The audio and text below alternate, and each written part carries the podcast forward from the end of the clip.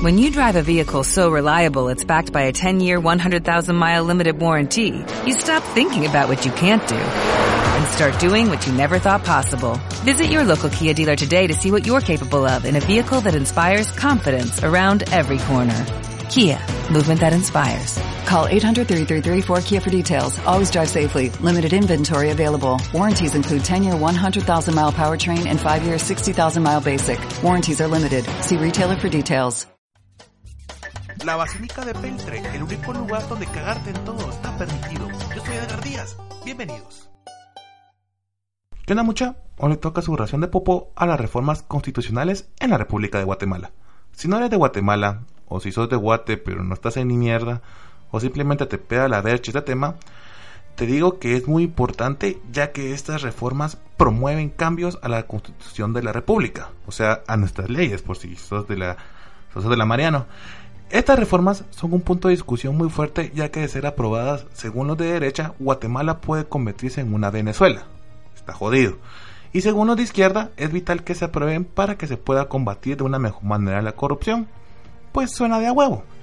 Los cambios más polémicos a la reforma son tres. El crear el Consejo Superior de Justicia, jurisdicción indígena y la carrera judicial. Yo sé que ahorita el primer punto que ustedes les ahuevó y que posiblemente dejaron de oír mi el resto de mi introducción, cerotes, es que Guatemala se pueda convertir en una nueva Venezuela, según los de derecha. Pues ya sabemos que los de derecha usan este método de llamar comunista o socialista a cualquier persona que esté en contra de ellos, que sea su oposición, los acusan de comunistas o socialistas.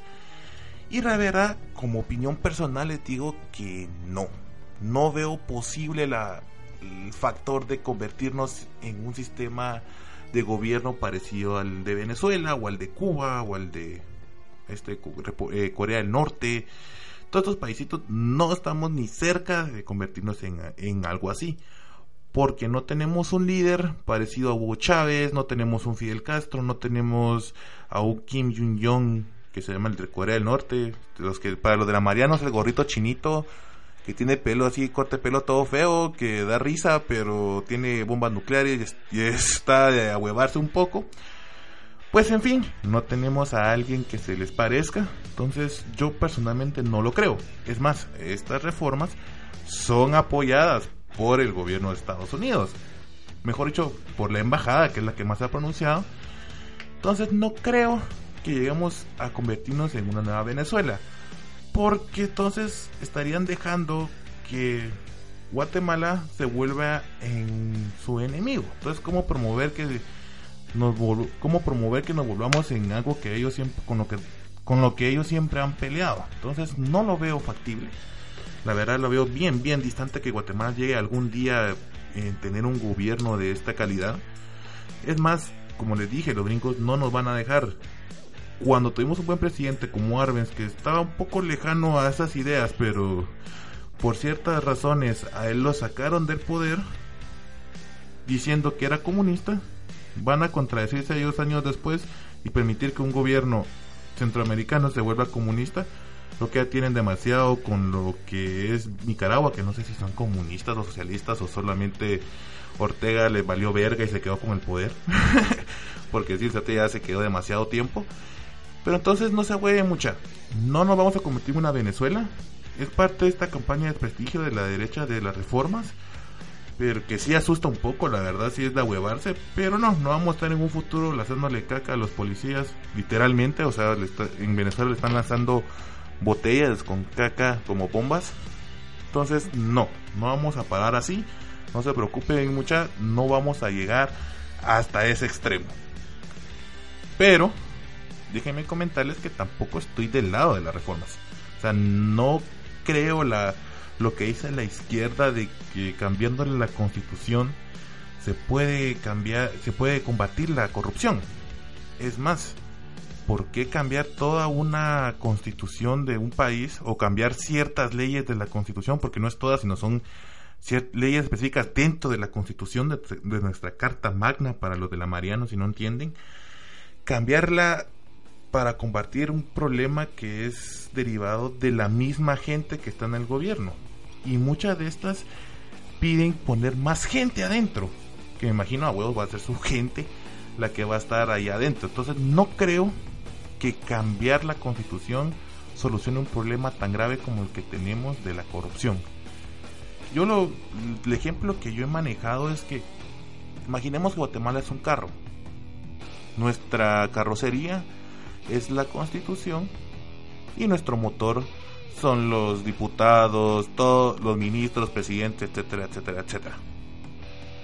Si nuestro motor, que es esta gente, es la que está mala porque tiene corrupción, ¿por qué vas a pintar el carro?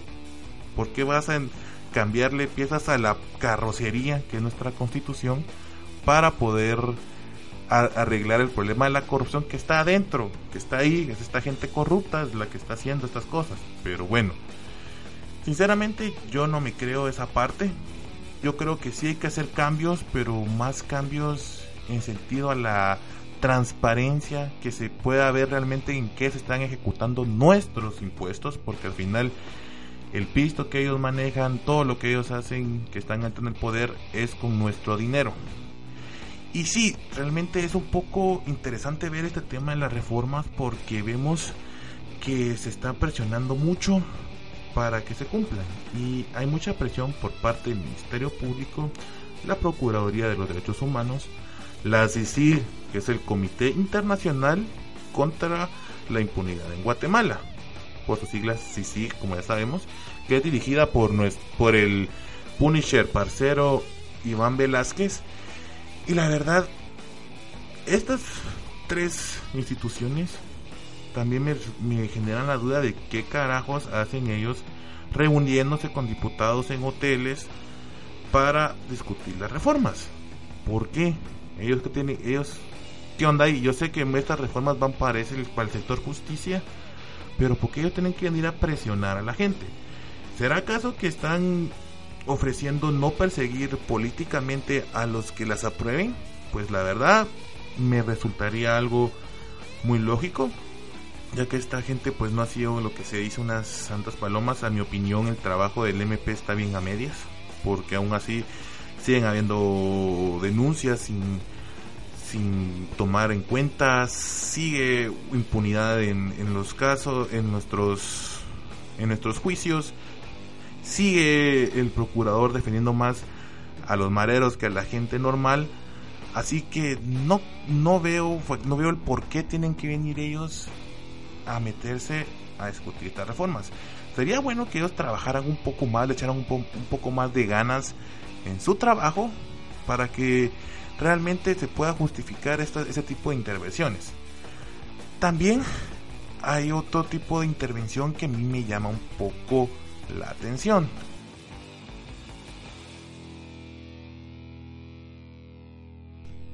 Y esta presión que, presión, perdón, que yo les digo es la presión internacional. ¿Por qué se está metiendo gente que no es de Guatemala a discutir cambios sobre nuestra constitución? Entiéndase organizaciones internacionales. Yo hace poco pues publiqué una entrada en mi blog con B alta, blog escrito, y ahí les ahí pues publiqué un, un eh, ahí publiqué con eh, una entrada con el nombre me asusta porque realmente me despierta y me asusta el hecho de que aparte que estas entidades que no tienen nada que ver en la aprobación de leyes están presionando, también hay una presión de la embajada norteamericana, como les comenté al principio. La embajada de Estados Unidos está ejerciendo, está presionando para que se cumplan estas reformas cuando no debe ser así, porque están interfiriendo en la soberanía de nuestro país. Al final somos los guatemaltecos que decidimos qué cambios hacer en nuestra constitución y qué no. Entonces, ¿por qué tiene que venir el gobierno, intervenir el gobierno de Estados Unidos? Sabemos que ellos pues técnicamente somos sus, junto con México, El Salvador y todos para abajo, somos su patio trasero, decimos lo que nos dicen, pero esto ya es demasiado, o sea, ya es venir y ya meterse en nuestras, en nuestras leyes.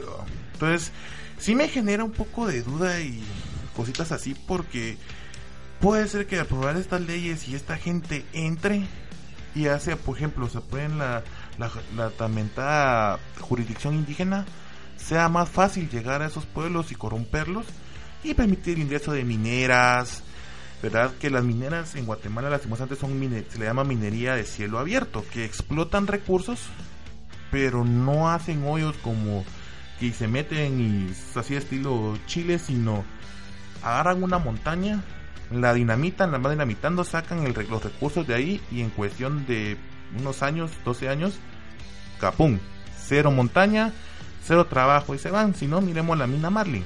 La mina Marlin estuvo aquí 12 años, prometió el cielo y la tierra. ¿Y qué hicieron? 12 años y ahora hay gente desempleada en donde estaba la mina Marlin a raíz de este problema. Yo creo que estaba en Huehuetenango, si no estoy mal. Si estoy mal, por favor, corríjanme en los comentarios.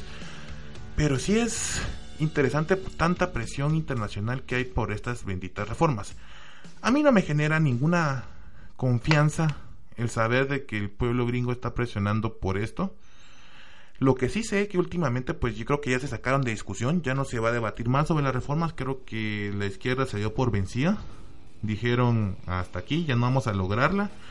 Y qué bueno, porque sí me asusta un poco. O sea, sí me asusta un poco que haya presión internacional por esto. Puede traer catástrofe o catástrofes grandes al país. No ser Venezuela, no llegamos a tan lejos, pero sí pueden haber cositas que sí nos pueden afectar a largo plazo.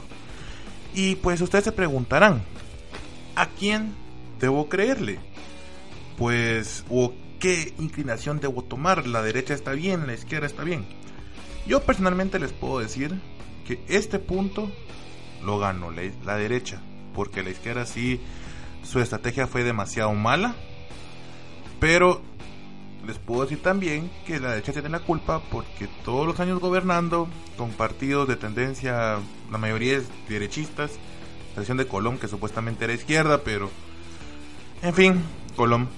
Entonces, les puedo decir que no tienen que agarrar un bando obligatoriamente. Sí se pueden involucrar porque es bueno involucrarse. Es bueno saber qué está pasando en tu país, qué pasa a tu alrededor porque al final a los que nos agarran de imagen somos a nosotros, el pueblo.